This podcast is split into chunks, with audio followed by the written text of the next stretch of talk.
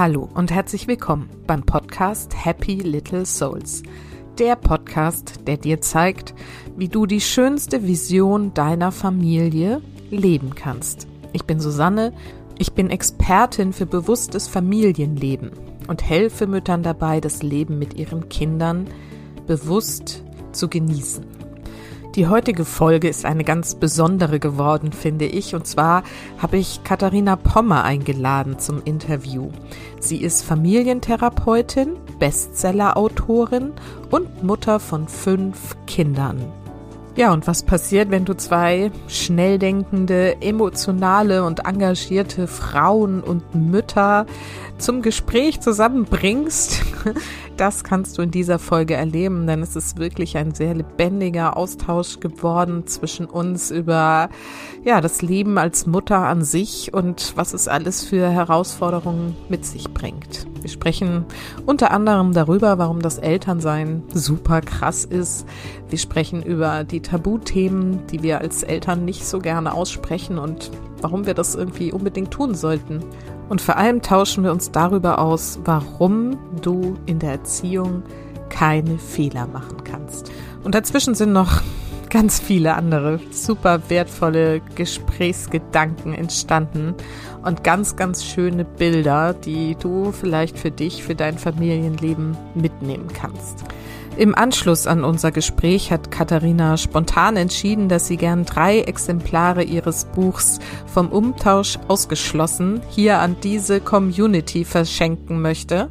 Wenn du eines dieser Bücher gewinnen möchtest, dann schreib mir einfach eine E-Mail an susanne at happylittlesouls.de mit dem Betreff vom Umtausch ausgeschlossen und in der Mail erzähl mir, was sind deine größten Herausforderungen im Muttersein zurzeit und vor allen Dingen verrat mir auch deine Adresse. Am 24. Februar lose ich dann aus, dann gebe ich die Gewinner weiter an Katharina und dann wenn du zu den Glücklichen gehörst, wirst du in Kürze dein Exemplar in deinen Händen halten können. Ich freue mich total, dass Katharina das möglich macht für uns. So, jetzt aber viel Freude mit dieser sehr intensiven Folge mit Katharina Pommer. So, und heute habe ich wieder ein Interview für euch. Und zwar habe ich Katharina Pommer eingeladen. Sie ist Bestseller-Autorin und über die Bücher sprechen wir heute auch, besonders über eins. Außerdem ist sie Familientherapeutin mit Schwerpunkt Bindungstherapie und das schon seit, weiß ich gar nicht, 15, 17 Jahren mindestens. Sie ist erfolgreich Vortragende und außerdem eine Podcast-Kollegin. Und ihr Anliegen ist es, Eltern zu stärken und mit Tabus zu brechen. Und außerdem und vor allem ist sie Mutter von fünf Kindern. Und ich freue mich total, denn ich habe sie tatsächlich schon länger auf meiner Speaker-Wunschliste gehabt, schon wegen ihres Bestsellers Stop Mom Shaming.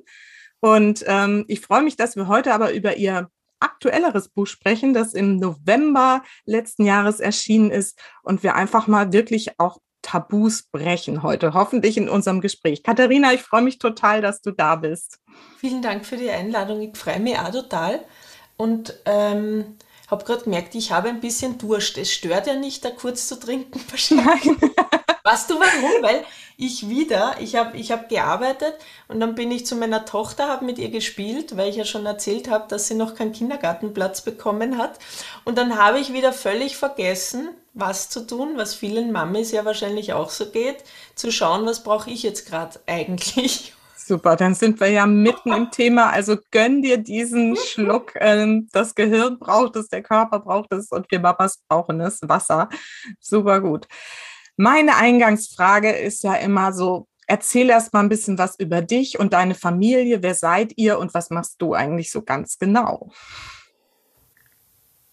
Okay, ähm, das ich muss gerade so lachen, weil, weil ich erst gemerkt habe, dass ich einen Durst habe, als ich bei dir gesessen bin. Und ich höre, also mal zur Ruhe kam, ja, und so nachgespürt habe, na, wie geht's mir jetzt gerade? Und, ähm, und man könnte meinen, oder ich höre oft, naja, du machst jetzt schon seit 17 Jahren Therapie und, und äh, bist Entspannungstherapeut, machst Meditation, seit du jugendlich bist. Also meine Mama hat mir das schon beigebracht. Da solltest du es eigentlich wissen. Und ich muss dann immer so schmunzeln und sage, nein, mir passiert das genauso, weil das Leben einfach so ja. viel mitbringt, ja. Und gerade Eltern sind oft so in diesem Strom und in diesem Strudel ähm, von, von Dienen auch, ja, und, und von Abarbeiten. Und ich würde sogar so weit gehen zu sagen, funktionieren. Ja, man funktioniert sich so durch. Man steht zum Beispiel auf, obwohl man noch müde ist. Logisch, weil das Kleinkind aufstehen möchte und man ja. nicht sagen kann, na, ich komme in einer Stunde oder so, geh schon mal Frühstück machen. Ähm, und, und das sind lauter so Kleinigkeiten, die Eltern, das hat mich auch zu meinem zweiten Buch bewogen, das zu schreiben, die Eltern so hinnehmen und annehmen, die halt so sind und mhm. wo wir völlig vergessen, wie geht es uns eigentlich damit.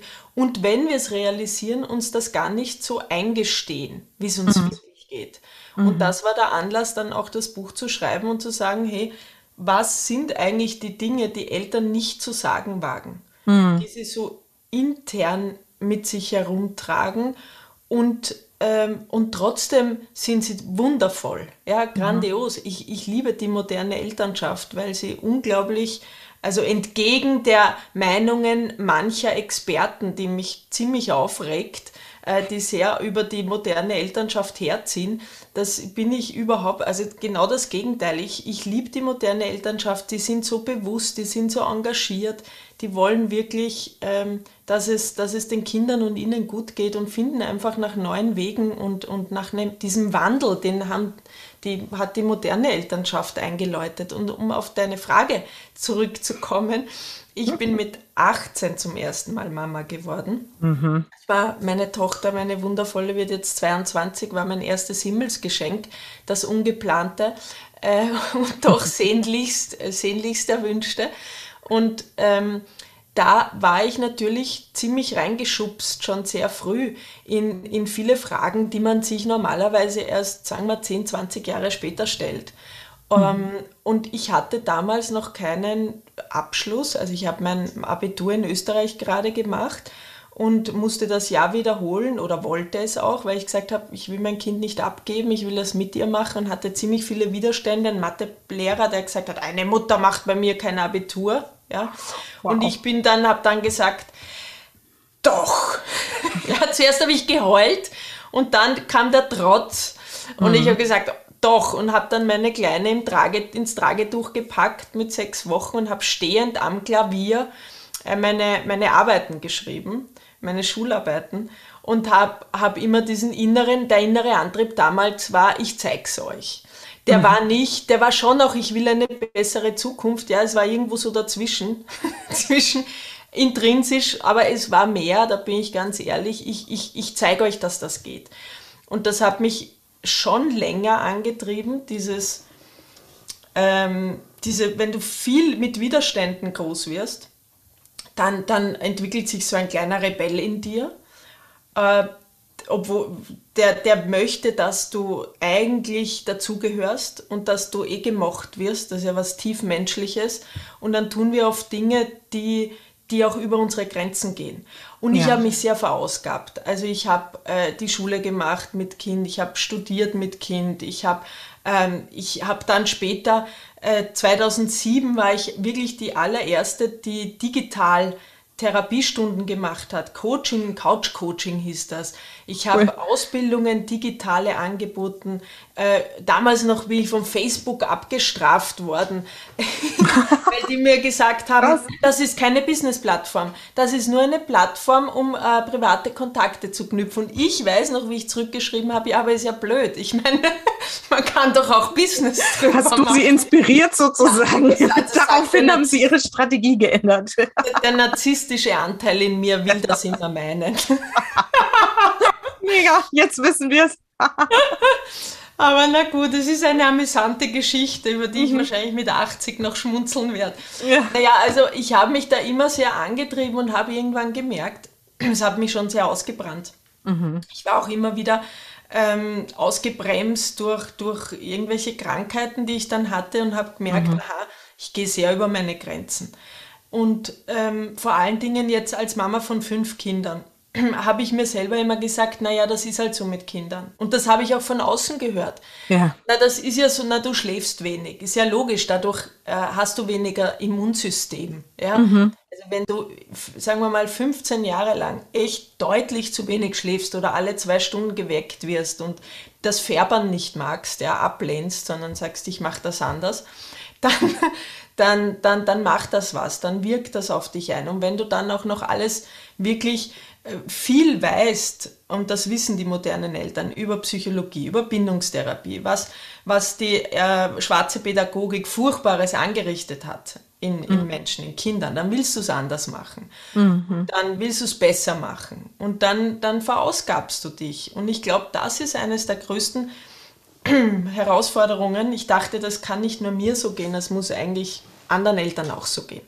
Dieses das Beste fürs Kind wollen, das treibt uns zu Höchstleistungen an und wie lange geht das Absolut. gut? Also vielleicht das, beim ersten Kind war ich noch so jung, da habe ich es noch super weggesteckt. Beim zweiten auch noch. Beim dritten hat es dann angefangen, dass ich gemerkt habe, boah, der Rücken tut schon weh und eigentlich würde ich lieber liegen bleiben und boah, jetzt muss ich schon wieder aufstehen. Es ist Sonntag. In welchen 5.30 Abständen sind die so auf die Welt gekommen? Würde mich mal interessieren. Also, Also 22 Jahre ist meine älteste, dann äh, mein Sohn ist 16, ah, meine Tochter 13, mein Sohn ist 8 und meine jüngste ist 3. ah, also auch zum Teil dann so große Abstände nochmal dazwischen. Ja, ich habe Ja, immer, ich habe jetzt quasi, ich erlebe die ganze Bandbreite am Erwachsensein. Ja, krass. Und das ist super krass. Also Elternsein finde ich überhaupt super krass. Die Sache dann auch noch so zu machen, dass die Kinder sagen, ich hatte eine gute Kindheit, also ich war wirklich glücklich, ich habe mich gut entwickelt, das ist überhaupt krass. Und, und ich glaube, das ist wirklich der Motor gewesen, dass ich sicherlich die Bücher auch geschrieben habe, vor allem das erste Mom-Shaming, um meine eigene Historie aufzuarbeiten, um mir bewusst zu werden, nochmal, äh, was ist da eigentlich passiert und wie geht's, wie geht's uns miteinander auch als Gesellschaft? Wie gehen wir mit Eltern um? Wie gehen wir mit Kindern um? Und ähm, auch äh, diese Ergebnisse aus 20 Jahren Arbeit, weil ich mir Lösungen erarbeitet habe, einfach auch mal äh, in einem Buch niederzuschreiben und zu sagen, okay, das, so ging es mir, wie geht's euch? Ich bin super neugierig, wie es anderen geht. Und ich habe spannende Feedbacks bekommen. Also Mom-Shaming ging ja ziemlich schnell durch die Presse und da wird es jetzt auch an, an Muttertag in dem großen Fernsehsender ein Format drüber geben, worüber ich sehr dankbar bin, weil Mom-Shaming war in Deutschland überhaupt nicht bekannt zum Beispiel. Oder ja, magst du es vielleicht, wenn wir jetzt doch so drüber sprechen, mal kurz erklären, was du drunter verstehst? Also wirklich so, dass wir es mal, nur weil es jetzt so Thema ist. Ähm, da wollten wir eigentlich nicht hin. Ne? Aber Nee, aber egal, jetzt sind wir da. wenn ich von mir spreche, dann komme ich da nicht drum. Ja, eben, es ist ja auch, also nur mal, das, weil es jetzt im Raum steht und ich glaube tatsächlich, dass das vielleicht auch meinen Hörern nicht ganz geläufig ist, dieses Wording Mom-Shaming. Mal kurz, was du drunter verstehst. Also es geht, eigentlich ist es eine Form des Müttermobbings oder der ungerechtfertigten Kritik oder Ratschläge, die niemand braucht, aber man bekommt sie trotzdem. Und das kennt, glaube ich, jede Mama. Und natürlich gibt es auch Dad-Shaming, ja, aber ich bin eine Frau, ich bin Mutter, ich habe über Mütter mal geschrieben. Und dieses, ähm, na, wann hörst du auf zu stillen? Warum schläft das Kind bei dir im Bett? Ach, ein Kaiserschnitt. Uh, eine Hausgeburt. Was, du lässt das impfen? Oh Gott, du lässt das nicht impfen. Also, das sind ja unfassbar viele Meinungen. Und so wahnsinnig viele Menschen fühlen sich dazu aufgefordert und berufen, diese aufzudrängen. Und ich ertappe mich ja selber dabei. Ja? Also wie ich immer manche, manche Sachen nur verkneifen muss, ja, weil, weil man denkt, man weiß es besser. Und, und darüber habe ich geschrieben, was macht das eigentlich mit mir als Frau? Was macht das mit unserer Gesellschaft? Was macht das mit der Bindung zwischen Mutter und Kind, wenn die immer gestört wird durch ähm, Infragestellen und durch, na du, das Gefühl, na ich mach's doch nicht so richtig. Also was, was löst das eigentlich in, in meiner Seele auch aus und in der Beziehung zu meinem Kind? Und das ist erstaunlich, weil immer mehr Mütter und im, aktuell ist es wirklich jede vierte Mama, die irgendwann in ihrem Leben eine Depression entwickelt hat. Es gibt auch immer mehr Burnout. Vor allen Dingen betrifft es Mütter. Und ich habe auch über Mütter geschrieben, naja, weil sie eben meistens auch 80 Prozent der Zeit bei den Kindern sind. Das ist einfach noch ein Fakt. Haben, ich Ja. habe auch über Benachteiligung im Beruf, Gender Pay Gap, ähm, gesprochen, weil nur äh, 30 Prozent überhaupt in Vollzeit zurückkehren und 70 Prozent Teilzeit arbeiten, obwohl mhm. sie vielleicht vorher zehn Jahre studiert haben. Ja. Also es sind einfach so viele oder ähm, Ehegattensplitting, ja, wenig Rente, weil man halt in, in Mutterzeit war länger oder bei den Kindern, nur bei den Kindern daheim, ja. ja. Und dem Mann auf der Tasche lag. Also man merkt schon, was da alles so. Und wenn du dich damit mal beschäftigst, dann stehst du da, hast den Mund auf und sagst, wow, das war mir gar nicht bewusst, womit wir konfrontiert sind. Mhm. Und das gar nicht realisieren. Also die meisten sagen, ja, war halt so. Früher musste man da auch durch und ist mhm. halt so. Und dann bin ich auf mein zweites Buch gekommen, weil Eltern sich dann in Folge, auch die Väter, gar nicht sagen trauen, boah, ist das anstrengend. Ja, genau. Weil mir geht's schlecht aus Angst vor dieser Verurteilung und vor diesen Bewertungen und auch aus, aus Sorge, was mache ich dann damit eigentlich? Ja, was, was, ich meine, das löst so viel in mir aus, das muss ja auch irgendwo hin. Ja. Und, ähm, in meinem zweiten Buch habe ich diese Tabus äh, äh, besprochen und aufgedeckt, was passiert mit Elternteilen, wenn das Kind aus der Schablone, aus der Schublade rauskippt, weil es eben vielleicht aufmüpfiger ist, ja, weil es vielleicht eine ADS, ADHS-Diagnose hat, weil es sich outet und sagt, ich bin homosexuell oder ich bin transgender. Was passiert mit Eltern, dessen Teenie-Tochter schwanger ist? Ja? Ich habe es auf der anderen Seite erlebt. Was passiert mit Eltern, die den Sohn beim Kiffen erwischen und der denkt, das ist, ähm, das ist äh, die neue Meditationstechnik? Ja? Also wa, wa, was, was passiert mit so all Dingen, wovon wir immer denken, passiert nur den anderen. Weil mhm. wenn ich es richtig mache, kann das ja gar nicht sein. Mhm. Aber das stimmt nicht, das ist falsch. Das sind einfach völlig, also vor allen Dingen Homosexualität und Transgender, völlig natürliche Begebenheiten, die jedem von uns äh, in den Schoß gelegt werden können mhm. und wo wir hoffentlich uns äh, darauf vorbereitet haben, so zu reagieren, wie wir als liebevolle Eltern reagieren, unter Anführungsstrichen, und jetzt kommt's, sollten. Und das ist das Paradoxon. Ne? Es gibt ja so viele Maßstäbe, wo wir als moderne Eltern unbedingt auch reinrutschen möchten. Wir wollen, wir wollen natürlich liebevoll sein. Keine mhm. Mama will ihr Kind anschreien und wir tun es trotzdem ab und an, weil wir überlastet sind. Und das ja. ist das große Thema. Die moderne Elternschaft ist unfassbar überlastet, vor allem jetzt in der Pandemie, aber auch schon vorher und wird es auch danach sein.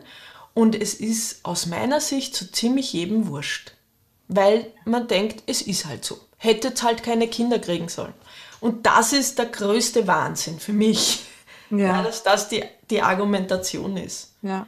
Das sehe ich als Missstand. Mhm, absolut. Also da bin ich 100 Prozent dabei. Und ich finde es so spannend, weil ich meine, die Themen, die du jetzt angesprochen hast, sind ja zum Teil so, ich sag mal jetzt so extremere Themen, ne? weil Homosexualität und sowas, das kommt vor, sollte auch natürlich sein, völlig klar. Aber so dieses ganz Normale, also das fand ich so spannend, ne? sowas wie das, das der Teenager kifft oder ne? auch diese ADS oder ADHS-Diagnosen oder ne? was du als allererstes gesagt hast, aufmüpfige Kinder. Ja, Schreibabys. Ne? Also einfach dieses ja. Gefühl von, ich gebe mein Bestes und trotzdem funktioniert das Kind nicht. Da ja. sage ich jetzt mal in Anführungsstrichen dieses Funktionieren und dann dieses Gefühl von, ich versage, ich krieg's nicht hin und deswegen spreche ich nicht drüber, weil, und da schließt sich ja so dieser Bogen von dem ersten Buch zum zweiten, ne, weil dir die ganze Zeit gesagt wird, du musst es ja irgendwie eigentlich hinkriegen und so, ne? Ähm, genau das ist es. Auf den Punkt gebracht. Danke dir. Bitte, ja. ich versuche immer, das nochmal so für mich auch in Worte, Worte zu fassen. Und es ist halt auch ein Thema, du merkst schon, das fasst mich selber auch so an, weil es, ähm, weil ich es halt genauso erlebe, auch in meinen Coachings irgendwie, ne, die Mütter, die dann da sitzen und sagen, ja, und das Kind ist irgendwie so und so und so und irgendwie, ne, ich bin so verzweifelt und, ne, und ich habe gerade gestern Abend, kann ich ja kurz erzählen, meinem Mann war ich irgendwie essen, haben wir auch über solche Themen gesprochen und dann sagte er, er versteht auch gar nicht, dass die Kinder heute nicht mehr einfach nur sein dürfen ne, einfach sind, sondern sie sollen immer irgendwie ne, optimiert werden und noch irgendwie besser ins Klischee passen, statt irgendwie dass sie so sind, wie sie sind. Und ob sie nun ne, homosexuell sind oder aufmüpfig oder willensstark oder autonom oder wie sie alle heißen oder hochbegabt, ist bei mir immer so ein Thema. Ja, oder ADHS haben. So, dann nimm sie eben so an und schau, wie du dran, ne, was du, was du draus machst. So. Das ist so das Idealbild, ne? Und das, das kann ich so nachvollziehen. Und doch ist es so unfassbar schwer, wenn du mhm. gerade die siebte Woche mit deinem Schreibaby auf und ab marschierst und du hattest vielleicht diese Idealvorstellung von, boah, jetzt sind wir eine perfekte kleine Familie, ja, jetzt ist endlich das zuckersüße, niedliche Baby da, mhm. dem ich die tollen Strampler anziehen kann, die ich vorher mühsam in der Schwangerschaft erworben habe äh, und mir Stunden Gedanken gemacht habe, was mein, also ich, ich will es jetzt ein bisschen bewusst überspitzen, weil mhm. die Realität die knallt und ich habe geschrieben, die spuckt uns einfach vor die Füße. Ja. Und mit der müssen wir einen Umgang finden. Und das können wir nicht einfach so, ja, ähm, weil wir eben in diesem gesellschaftlichen Korsett sind, wie das Kind eben zu funktionieren hat. Und das ist die Antwort auf die Frage, die unglaublich berechtigt und sinnvoll ist eines Mannes, warum können wir sie nicht sein lassen? Weil das in diesem System herausfordernd ist. Ja? ja. Also geh mal mit deinem äh, ADHS-Kind, das du so sein lässt, äh, essen in ein äh, Restaurant abends um 18 Uhr. Und dann hat, hat dein Kind einfach jetzt gerade Lust, äh, das Restaurant zum Spielplatz zu machen. Ja, und mhm. du lässt es so sein. Und mhm. da stellt sich natürlich die Frage, wo ist Grenze wichtig, notwendig, gesund?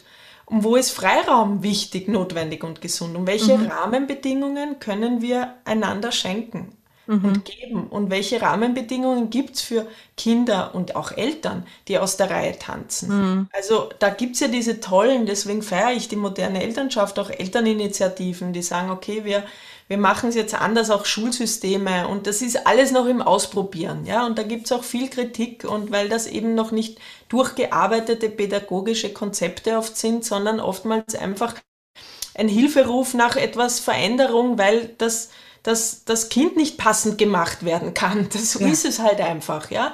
Und die eigene Wertevorstellung einfach auch nicht mehr in diese alten Schuhe passt. Mhm. Und, und das müssen wir anerkennen, dass wir gerade in dieser Findungsphase sind. Mhm. In, diesem, in diesem Manifestieren von, von Gedanken und Überlegungen, äh, wie können wir ein neues Miteinander gestalten. Und in diesem Wandel der Zeit sind wir alle. Ja, das merken wir, weil es passiert unfassbar viel und wir, der ist der geht schneller voran als je zuvor, durch die Digitalisierung, aber auch durch die Pandemie.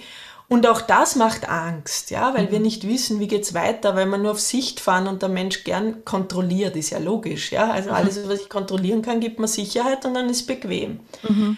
Und ähm, jeder Elternteil weiß, dass diese Sicherheit, dieses Bequeme und diese Kontrolle nicht mehr existiert ab dem Zeitpunkt, wo wir ein Kind bedürfnisorientiert oder einfach äh, nicht mehr, Gott sei Dank, nach der schwarzen Pädagogik erziehen wollen. Es funktioniert einfach nicht.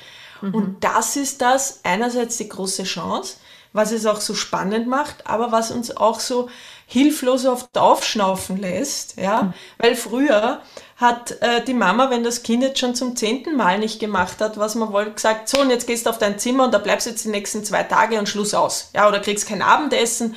Jetzt sagen Eltern, Gott, das kannst du nicht machen. Ne? Also ja. ich muss ja irgendwie eine Kooperationsfähigkeit und eine Grundlage herstellen. Ähm, und und äh, trotzdem ein Miteinander soll gelingen, ein gutes. Mhm. Und die große Frage ist, wie? Ja. Fragezeichen. Ja. Und, und deshalb gibt es auch so viele Ratgeber gerade. Ja, das gab es, als ich 18 war, bin ich in die Bibliothek gegangen, habe ich zwei Bücher gefunden. Aber nicht, wie, also nicht, ich meine, ich habe das gelesen, ich so, jedes Kind kann schlafen lernen und dachte, na, das, na, das, na, na, na. Ich bin Gott sei Dank mit einer Hippie-Mama groß geworden, ja. die Psychotherapeutin ist, aber die voll Gänseblümchen im Haar und uns mit Tragetuch vor 40 Jahren bin ich herumgetragen worden und Rooming in, Papa dabei, Familie im Bett. Mhm. Also hat meine Intuition. Die Vorreiterin sozusagen. Ja, die war, also die ja. musste aber viel einstecken. Ja. Also was glaubst? Also die, die ist wirklich, die ist ordentlich äh, beschimpft worden auch, mhm. warum sie mit uns so umgeht. Und aus uns wird ja nie was werden und wir werden alle Kiffer werden. Ja? Also das habe ich auch als Kind gehört. Das war so, dass wir und ein Kind braucht Strenge und die Mama war einfach immer anders. Mhm. Und ähm, das war sicher nicht immer leicht, für sie auch nicht für uns, weil wir dadurch natürlich schon noch immer eher äh, aufmüpfiger waren, ja, mhm. oder halt gesagt haben dem Lehrer, na, das, nein. also ja. zum Beispiel. Mhm. Also das finde ich total spannend, da stecken so mehrere Sachen drin. Also zum einen nämlich so dieses, es fehlen also das sehe ich auch so in dieser modernen Elternschaft, ne, dieses bedürfnisorientierte und wirklich ne, in, der, in der Kommunikation bleiben und so. Da fehlen einfach, wie du gerade so schön gesagt hast, so diese Erfahrungen. Wie geht denn das eigentlich und was kommt dann am Ende dabei raus? Ne, das heißt, es kreuzen sich ja momentan auch viel verschiedene Wege, mehr so, mehr so oder gar nichts machen. Ne? Auch dieses ne, Sein lassen, das, ich mein Mann versteht darunter nicht irgendwie keine Grenzen setzen, um das nochmal zu sagen, sondern ne, aber in einer, in einer Form, ne, die eben nicht heißt, hier jetzt rauf aufs Zimmer, sondern irgendwie eben anders, aber das Kind annehmen in seinem sein. Das meint er damit. Das noch kurz dazu. Also, aber es geht eben darum, dass wir selber uns erproben müssen, quasi noch. Und dass ja auch jeder seinen eigenen Weg finden darf. Ich glaube, es gibt eben heute nicht mehr diese eine, so wie damals, das ist der richtige Weg mit Strenge und Konsequenz und dann ziehen wir das durch und so, sondern und wie man gerade an dem Beispiel deiner Mutter sieht, auch da gab es ja dann schon welche, die irgendwie halt versucht haben, es anders zu machen. Ähm, die Frage, die sich daraus jetzt so ergibt, wie machen es denn Mütter heute am besten? Boah, da soll ich jetzt eine Antwort geben. Ja, oder was sind deine ich Erfahrungen? Oder ne, aus, ich meine, du arbeitest ja mit den, mit den Familien. Was, was ist denn so, also es ist jetzt schon früh die Frage, aber sie kommt mir jetzt gerade so, was ist denn die Lösung von all dem? Also ich habe ja versucht, das in meinen Büchern zu skizzieren und mein Ansatz ist A, dieses wirklich tiefe Vertrauen, dass es einen Ort in mir gibt, der die Antwort kennt. Ja. Und dieser Ort ist nicht irgendwo da draußen zu finden.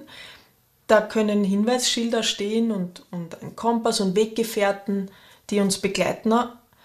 Aber der Ort, der ist in uns. Und dann tauchte natürlich auch die Frage auf, na boah, da muss ich den suchen wie den Heiligen Gral. Und da schreibe ich gerade mein neues Buch darüber.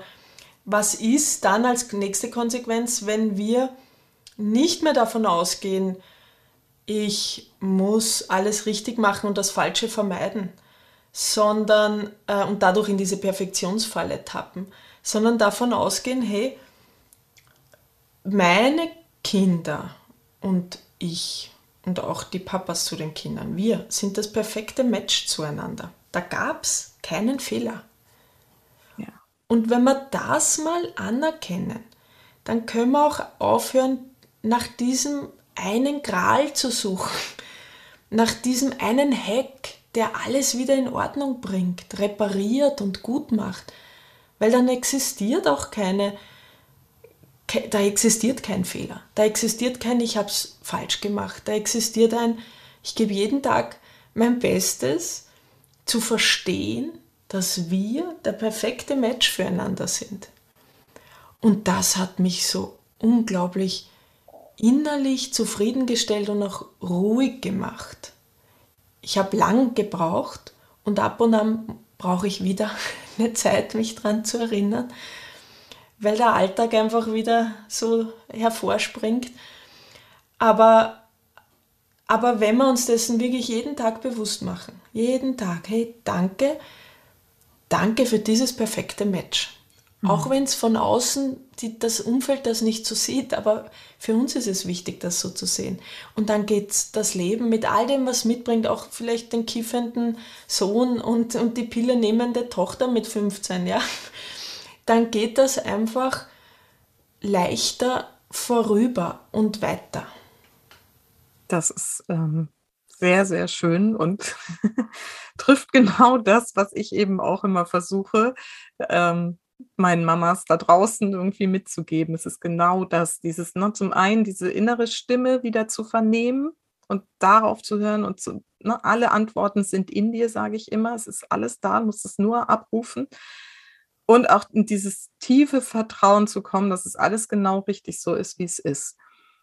Und das ist total schön. Das war gerade sehr bewegend, wie du das geschildert hast. Und trotzdem sagst du ja, im Alltag ist es so schwer.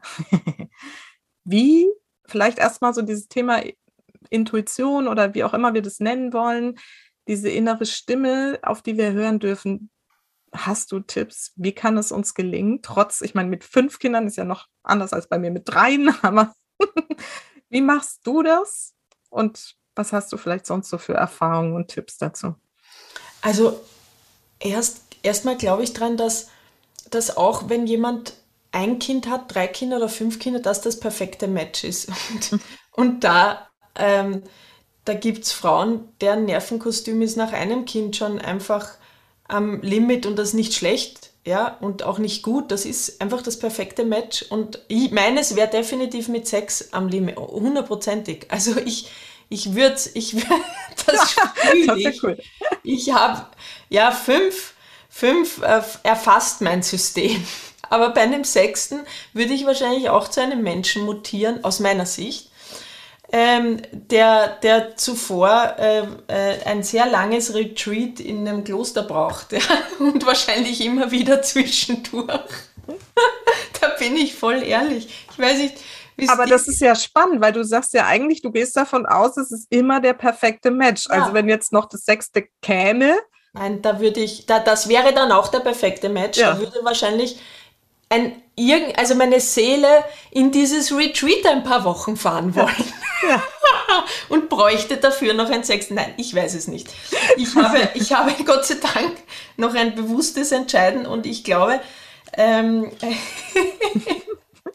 ich glaube, ich bin unfassbar dankbar für meine fünf Kinder ja. und habe für mich einfach mein Limit erkannt. Äh, mein, mein nervliches, mein emotionales, mein gesundheitliches. Und das ist sehr gesund für mich gewesen, generell. Also das war richtig gesund, weil ich habe gemerkt, dass ich dachte, ich hätte keins. Und dadurch bin ich immer über meine Grenzen gegangen. Also ich war immer so, ich hatte immer die Ressource von einem Gefühl der unerschöpflichen Lebenskraft. Naja, dann bist halt mal krank und liegst in der Klinik, aber nach zwei Wochen ist das schon wieder gegessen, weißt du? Das waren so die Erfahrungen und jetzt habe ich gemerkt, na Moment, das Ganze ist, ist definitiv endlich. Auch meine Kraft, meine Ressourcen sind endlich und ich muss mich darum kümmern.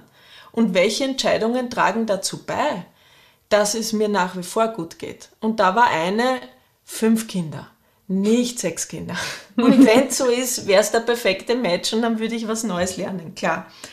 Aber ich, ähm, deine Frage war ja, wie kann ich diese Intuition mhm. stärken. Ich glaube, ich glaube, etwas Heilsames, damit beschäftige ich mich gerade in meinem dritten Buch, ist das Ende des Gedankens, ich muss mein Selbst finden, weil es irgendwo verschwunden ist. Weil das so unfassbar, Entschuldigung, scheiß viel Druck macht dieses Selbstfinden, diese perfekte Mutter in mir finden, ja, die, die wirklich sich um alles kümmert. Und äh, das kann zu einem Exzess führen, zur Perfektion, zu Burnout, zu, zur Depression, weil wir es nie erreichen werden. Ja. Weil ich glaube, dieser, dieser Drang, etwas Besonderes zu sein und etwas Besonderes tun zu müssen, und unsere Kinder geben uns immer das Gefühl, etwas ganz Besonderes zu sein, bis zur Pubertät. Da kommen wir dann zack mit dem Gesicht in den Schlamm der Realität. Von Königin zu, oh, du gehst mir so am Nerv. ja, der Sprung ist oft erschütternd. Ja? Das muss einmal die Mama-Seele verarbeiten. Das, das ist ziemlich hart. Und da sage ich doch lieber, ist mein Fazit jetzt, von vornherein, ich bin weder besonders, noch, noch irgendwie ähm, muss ich das sein. Ja? Ich bin ein Mensch mit all dem, was ich mitbringe und ich gebe jeden Tag mein Bestes und meine Frage ist jeden Tag aufs Neue, wie kann ich heute mein Bestes geben? Mhm. Und manchmal ist die Antwort, na, wir gehen äh, gemeinsam ähm, in den Erlebnispark und, und fahren da Achterbahn. Manchmal kann es aber auch sein, boah, heute bleiben wir nur am Sofa und schauen Walt Disney-Filme den ganzen Tag. ähm, und ich glaube, den Mut zu haben, offen zu sein für alle Antworten, die aus uns herauskommen, mhm. das hat dann schon ganz viel mit Nähe zu sich selbst und zur Intuition zu tun. Mhm. Und daran hapert es oft. Mhm. Weil ich habe manchmal keine Lust, irgendwelche Dinkelkeksalen zu backen. Und am Anfang habe ich noch bei den Eltern-Events in der Schule so getan, äh, habe ich noch, ich, das habe ich in meinem Buch geschrieben, in der Bäckerei, irgendwelche Sachen gekauft, weil ich nicht dazugekommen bin, habe es dann auf meinen Teller gelegt, noch ein bisschen Puderzucker drauf, die Fähnchen noch reingesteckt, was, alles drin ist. So das ist ja lustig, aber ich kann in irgendeiner so Ami-Komödie da auch. So aber es war so. War genau das. Stimmt, da gibt es dann viel. Es war so. Ich ja. habe das wirklich. Und dann dachte ich, was für ein Blödsinn. Ich muss das völlig offenkundig noch mit dem eingepackten Papier, ist jetzt nur so eine Metapher, ja, noch mit dem eingepackten Ding und sagen, ich hab's nicht geschafft. ja. Und, und alle würden es abfeiern und sagen, ja. Also nicht alle, alle nicht, aber alle nicht. Aber nee, nicht alle, nee, ich wieder zurück. Aber ich glaube, dass es ganz ehrlich, auch die, die es im ersten Moment gedanklich noch irgendwie sagen, was ist das denn für eine Mutter? Und vielleicht es auch aussprechen würden, so. Ähm, auch bei denen würde es, glaube ich, ein bisschen was öffnen, so dass sie irgendwie sagen, naja, aber. Hoffentlich. Ja, eben. Also, und deswegen, und darum muss es doch auch gehen, auf solche inneren Stimmen zu hören, die sagen, no, niemand ist hier perfekt und diese heile Welt, die einem da oft immer so vorgegangen wird, nirgends gibt es die. Never ever. Und das finde ich eben so schön an diesem Buch, was du da jetzt geschrieben hast, so das mal rauszulassen und mal zu sagen, das ist doch die Realität. Und alles andere ist eben nicht wahr. Und dann das Selbstbewusstsein, und ich glaube, das ist so der, für mich gerade so ein bisschen der Kern, dieses Selbstbewusstsein zu entwickeln und darüber zu sprechen und damit eben auch was loszutreten und zu sagen, hier, ne, es ist gar nicht so, wie es scheint. Ja, ich habe in meinem Buch natürlich auch so Strategien und Techniken und was der Geier was mhm. reingeschrieben, aber eher so aus dem wirklich sehr bodenständig und aus dem Alltag. Nicht was, wo du dastehst und dir denkst, na super, die hat leicht reden, sondern wirklich so, dass das kannst du wirklich in den Alltag integrieren. Ich habe in, in meinem Buch zum Beispiel geschrieben, in dem zweiten, ähm, ich finde mein, find mein Kind doof. Was mache ich? Also ich meine, das ist so was ganz Grundlegendes, dass ich ja, und die, ich spreche im Buch die bewusste Elternschaft an. Mhm. Also wirklich die, die sich wirklich Gedanken machen, die würden das nicht zulassen, den Gedanken. Die würden sagen, da muss ja was nicht bei mir stimmen, wenn ich so denke. Boah, was bin ich für eine Mutter? Oh mein Gott, was stimmt bei mir nicht? Ich brauche einen Termin beim Psychotherapeuten.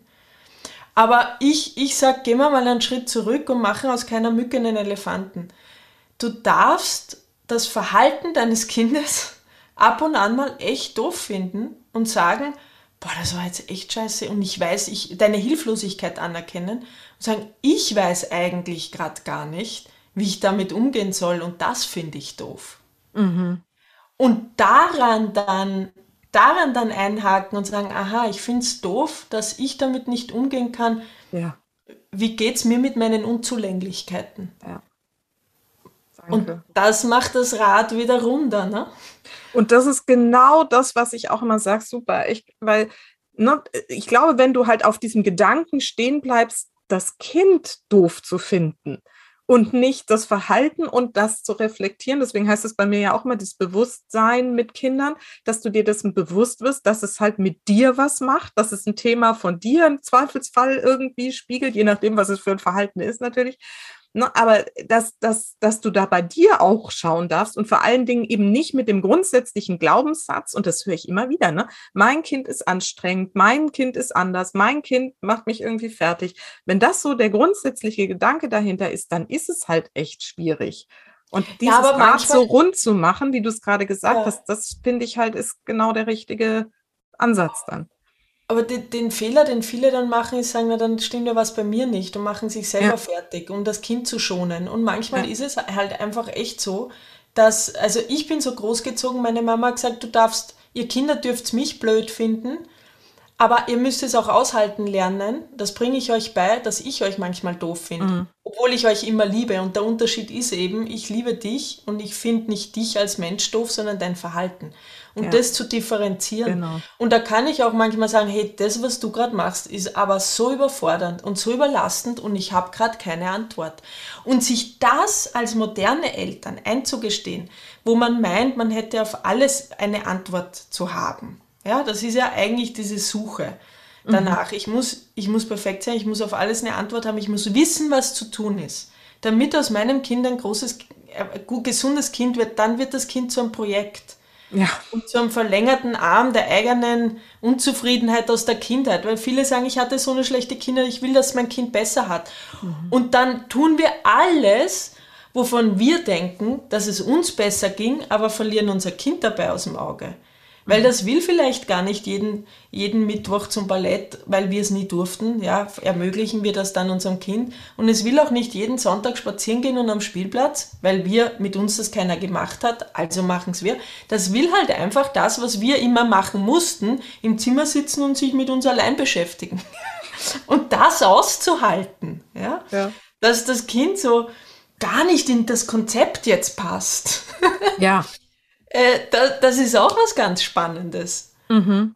Also das, das ist, das ist, glaube ich, das, was wir, die moderne Elternschaft so, so lernen darf auch. Äh, dass vielleicht das Kind auch sich total wohlfühlt in der Regelschule und es total genial findet, wenn da vorne eine Lehrerin steht, die sagt, das machst du zu der Uhrzeit und wenn ich das sage. Es kann, kann ja auch Halt und Orientierung geben. Für uns war es vielleicht traumatisierend. Aber das, das entdecke ich, das ist das Spannende. Ne? Das mhm. ist für mich ein, eine kleine Abenteuerreise auch und da ertappe ich mich selber auch dabei. Ja? ja, total. Also wenn ich zum Beispiel sage, ich bin am Bauernhof groß geworden, ich musste immer viel mithelfen. Ich erspare das meinen Kindern, das Mithelfen. Und die kommen dann und sagen, ich will das jetzt aber machen. Echt? Weißt du? Du musst aber nicht. Nein, du musst aber nicht. Das ist alles auf freiwilliger Basis. Dann kommt so der Vortrag. und, und sie, sie, Mama, gib mal Ruhe. Ich hab Am Ende beschweren sie sich dann, ne, wenn sie dann groß sind, sagen sie, Mama, wir mussten nie mithelfen und irgendwie ja. deswegen, keine Ahnung, weiß ich heute nicht, wie ich die Waschmaschine bediene und meine, ja.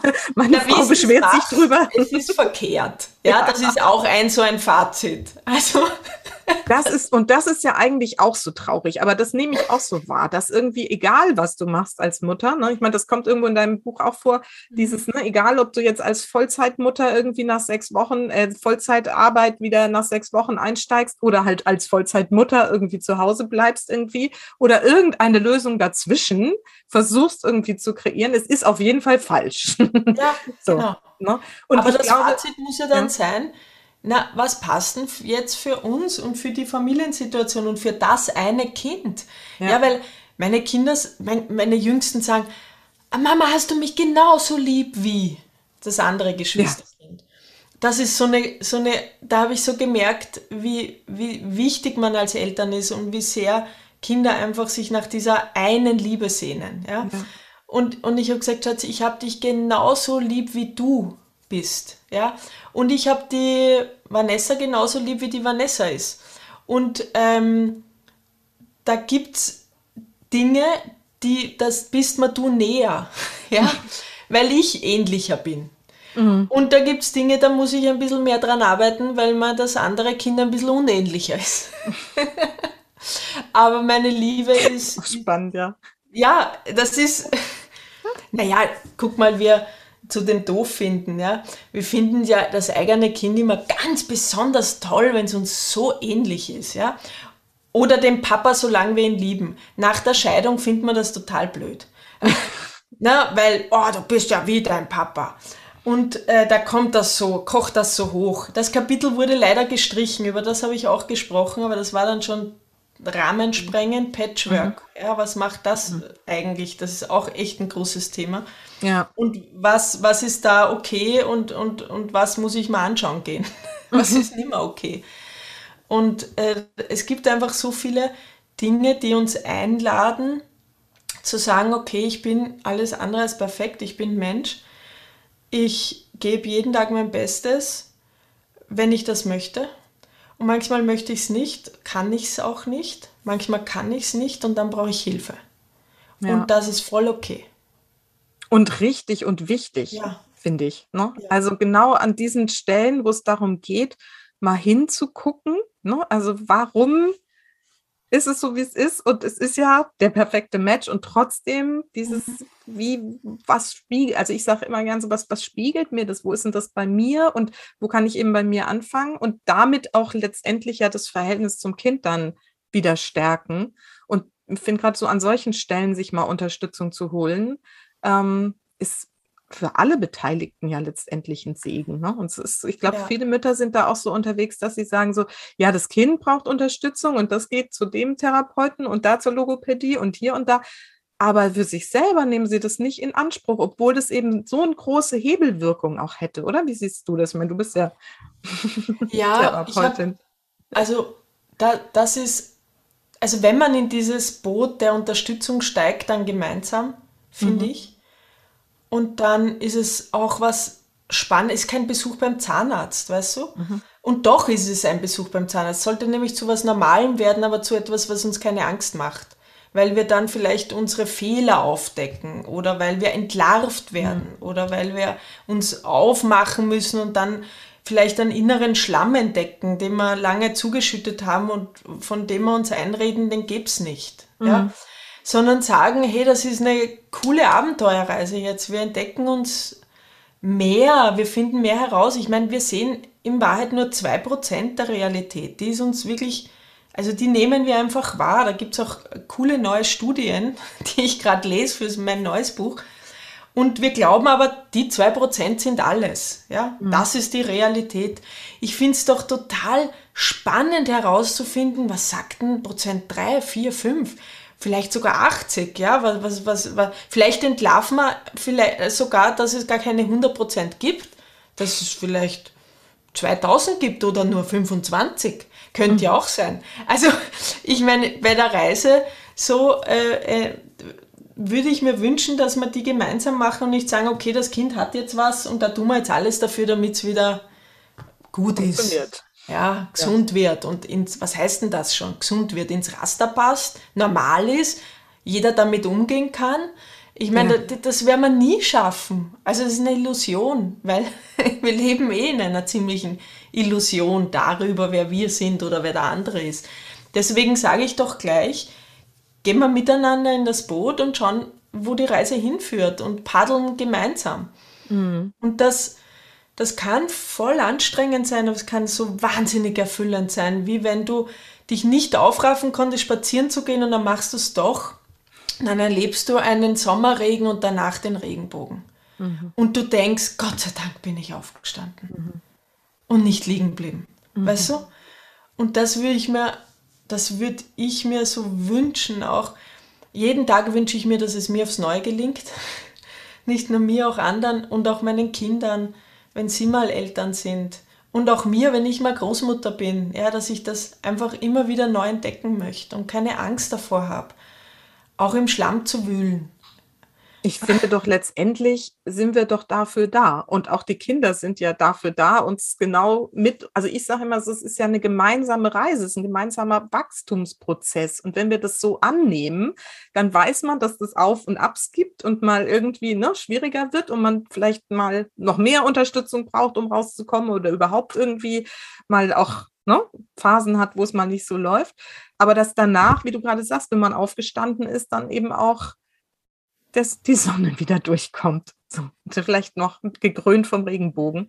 Und wenn man das, das annimmt, dass es eben ein Prozess ist und nicht irgendwie ein perfekter Zustand, der erreicht werden soll, sondern immer so eine Reise bleibt, das ist für mich irgendwie auch so ein Gedanke, den ich ganz erleichternd und schön finde und spannend und der dann eben so schwierige Phasen, die dann plötzlich nach drei Jahren sich irgendwie völlig wieder verändert haben können, dann eben auch so sinnvoll machen. Also nicht nur erträglich, sondern dann auch irgendwie dem Ganzen so einen Sinn geben. Auch tröstlich, ne? Ja. Wir denken immer, wir müssen was tun, damit es fertig wird. Ja. ja. Aber der Mensch ist ein Werdender. Wir sind nie fertig. Genau. Ja, und, und wir, unsere Elternschaft wird auch nie fertig sein. Und unser, ich meine, meine Mama sagt mal, jetzt bist du 41 und noch immer mein Kind. Ja, und das, das, das sagt ja schon ganz vieles aus, ja, wo man sich am Anfang vielleicht noch wehrt und sagt, ich will aber erwachsen sein. Und, aber es ist sowas, sowas Schönes auch. Sagen, ja, ich bin dein Kind und daran wird sich auch nie was ändern. Ich, ich bin dein Kind. Selbst wenn ich erwachsen bin, werde ich dein Kind sein. Und mhm. das wird bei unserem Kind auch so sein. Mhm. Und, und unser Kind wird mal äh, die Große sein und nicht mehr die Kleine. Für ihre Kinder. Mhm. Ähm, zum Spiegel, da wollte ich noch was sagen, weil mit dieser Spiegeltheorie bin mhm. ich echt 20 Jahre, glaube ich, ah, ich habe wirklich drüber nachgedacht. Und habe, glaube ich, ein Kapitel heißt auch Spiegel an Spiegel an der Wand. Mhm. Ich, ich glaube, dass wir auch hinter dieser Wahrheit erkennen müssen, dass wir niemanden, auch nicht unsere Kinder und auch nicht uns selbst, auf einen Spiegel reduzieren können, weil mhm. Das auch nur diese 2% sind. Dieser Spiegel sind auch nur diese 2% und dahinter ist ganz viel mehr. Sonst würden wir ja tatsächlich einander immer nur auf diesen Spiegel reduzieren, was ich als sehr egoistisch empfinde, sehr mhm. ichhaftig.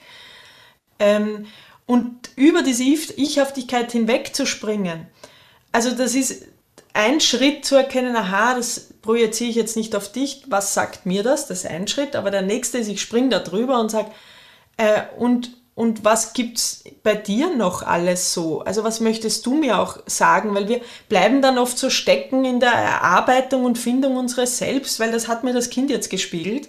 Und dann gehen wir, geht unser Blick und Fokus ja auch aus dieser zwischenmenschlichen Beziehung und aus von unserem Kind auch wieder weg. Mhm. Äh, und, und dass sich, wenn sich da der Kreis schließt und wir einfach sagen, aha, das ist eine Etappe unseres geme unserer gemeinsamen Reise, zu entdecken, nicht du bist schuld und verantwortlich, sondern es hat auch was mit mir zu tun, aha, und jetzt wieder spielen wir weiter Ball, ja, sagen, okay, und, und wie geht's dir eigentlich und was brauchst du? Löst das auch was in mir aus? Und wie können wir es miteinander gestalten, so dass wir im Spiel bleiben können, miteinander und uns nicht aus den Augen verlieren oder ständig die harten Medizinbälle gegen den Kopf dreschen. Schön, ja.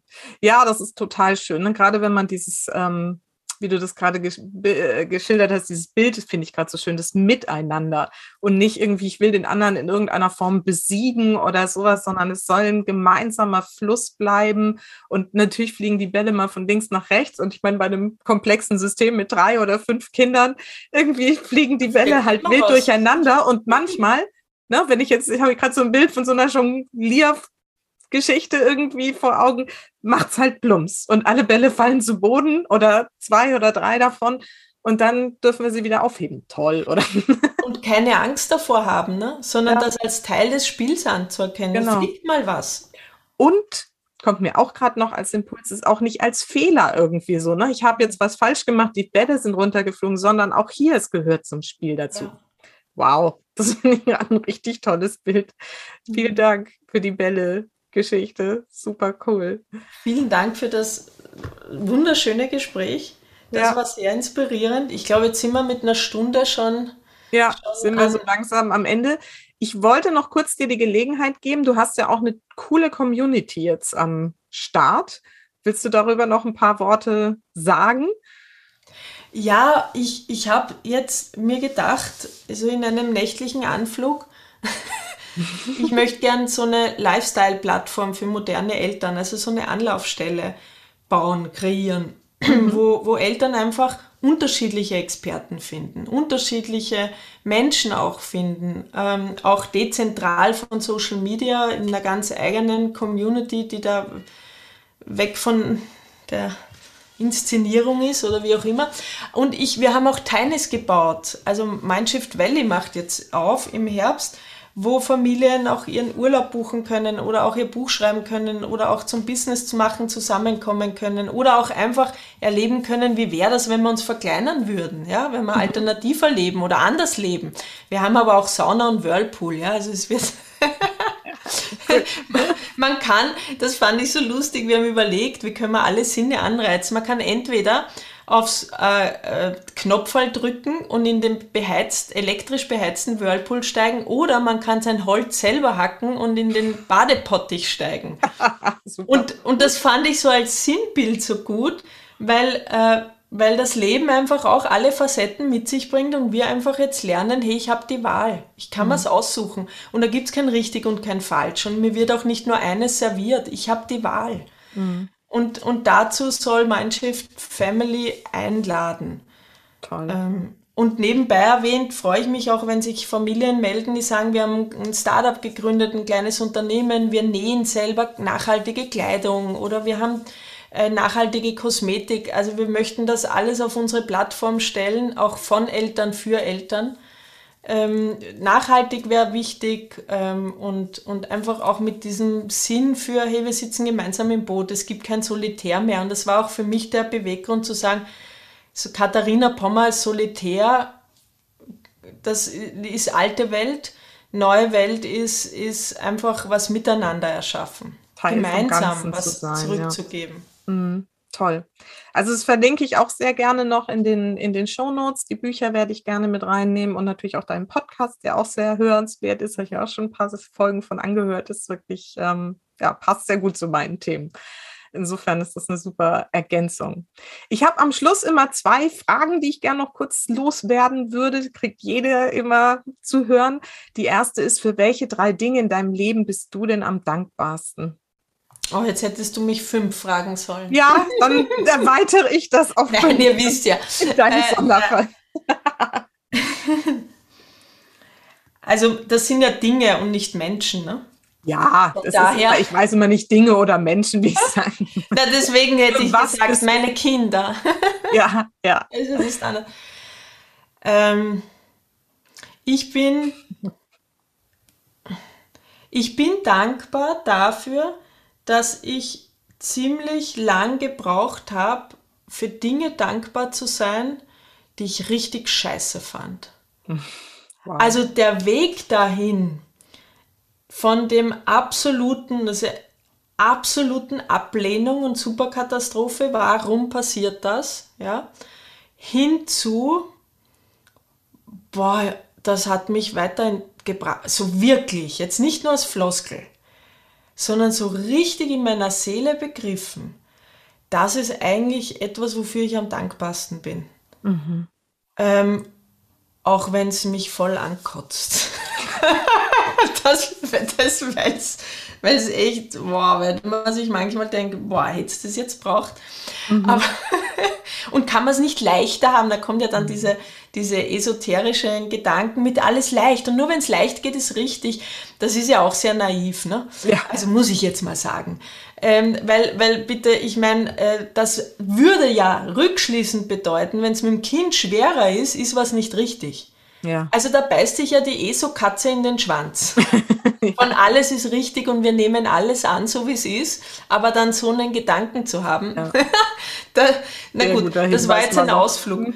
Aber da für diese, für diese zahlreichen immer wieder Insights bin ich dankbar und ähm, dass, ich, dass ich auch strudeln darf mit ihnen. Mhm. Toll. Sehr schön. Cool. Und meine Schlussfrage ist immer, was ist denn so deine wichtigste Botschaft für meine Supermamas da draußen? Ich schaue am Abend, habe ich mir jetzt angewöhnt, vor allem während der Pandemie, wo ich öfter Jogginghosen anhatte und jetzt zum Beispiel auch, sieht ja keiner in Zoom. Und äh, auch vielleicht das eine oder andere Kilo äh, mir, mir aufgefuttert habe, weil, weiß ich nicht, einfach so ist passiert. Und dann habe ich mir jetzt angewöhnt, am Abend vor den Spiegel mich zu stellen, mich so in den, in den Kopf in meine, zwischen meine Hände zu legen und zu sagen, Schatzi, du machst es gut. Schön. Also einfach dieses, Schatzi, du machst es gut. Ja, Punkt. Sich selbst anzuerkennen einfach, ja. Und wahrzunehmen. Ja, und so was Tröstliches, weißt, weil ich habe mich schon bei den Gedanken ertappt, mal früher, da warst du auf ganz vielen Kongressen und jedes Woche ein Seminar und dieses und jenes. Und dann ist das alles auf still. Und dann kommst du an den Punkt, wo du plötzlich dich hinterfragst und sagst, na wer bin ich jetzt noch? Und dann kommst du selber auf den Gedanken, es war bei mir so, deswegen habe ich in der Zeit Stop Mom Shaming geschrieben, oh, jetzt bin ich nur noch Mama. Mhm. Spannend, ne? Ja, und dieses nur noch, jetzt bin ich ja nur noch, hat mich dazu bewogen, dass das letzten Endes, das war der letzte Schubser, das Buch zu schreiben und zu sagen, wow, wie spannend. Ja, ähm, und das geht jetzt seit drei Jahren schon so. ja, und dann beschäftigt man sich immer mit dies und das. Aber dieses voll, ja, ich, jetzt bin ich Mama und jetzt das ist meine Aufgabe. Und nebenbei schreibe ich halt noch Bücher und mache Master und weiß ich nicht alles noch. Aber das, was bin ich? Und dann schaue ich mir am Abend und sage, Schatzi, du machst es gut. Genauso wie es halt jetzt gerade ist. Mhm. Und das war so tröstlich. Weil vorher war ich so im, ah, was können wir jetzt machen? Und mhm.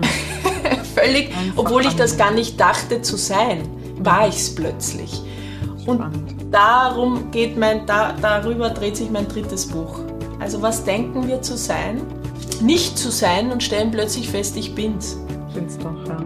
Ja, und da sind wir dann ja schon mal gespannt.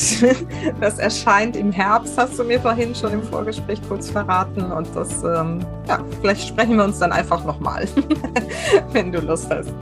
Susanne, mit dir total gern. Und ich mag sagen, es ist super angenehm, mit dir zu sprechen. Und auch alles, was du machst, also deine, deine Hörerinnen sind echt in den allerbesten Händen bei dir, weil du einfach auch so einen menschlichen Feindsinn hast und, und ich auch das Gefühl habe, du sprichst nicht von irgendeinem Protest, sondern du sprichst einfach aus dem Leben raus und, und bist auch eine von uns allen.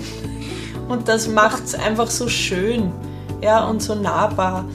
Und ich danke dir vielmals für das tolle Gespräch. Und ich danke dir. Vielen, vielen Dank auch dafür und fürs Gespräch und deine Zeit. Und ja, freue mich, wenn wir uns dann irgendwann widersprechen. Bis dahin erstmal alles Gute. Tschüss.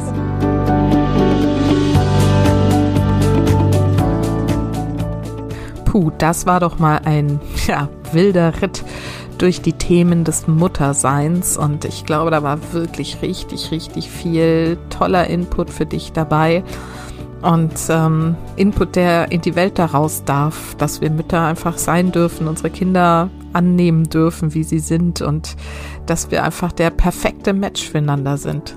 Was für ein schöner Gedanke.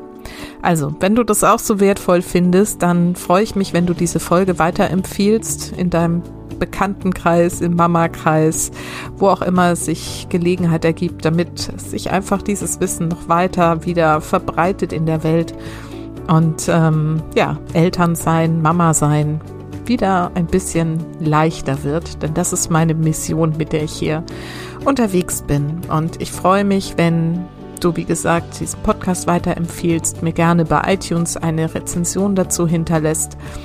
Ja, oder wenn du selber denkst, hm, vielleicht wäre es wirklich mal an der Zeit, mir Unterstützung zu holen, mir einfach eine E-Mail schreibst an susanne at happylittlesouls.de und dann lernen wir uns einfach mal kennen und sprechen darüber, wo du stehst und wo du eigentlich hin willst. Und schauen mal, ob ich dich dahin begleiten darf. Denn vergiss nicht, Familie ist, was du daraus machst. Alles Liebe, bis ganz bald. Deine Susanne.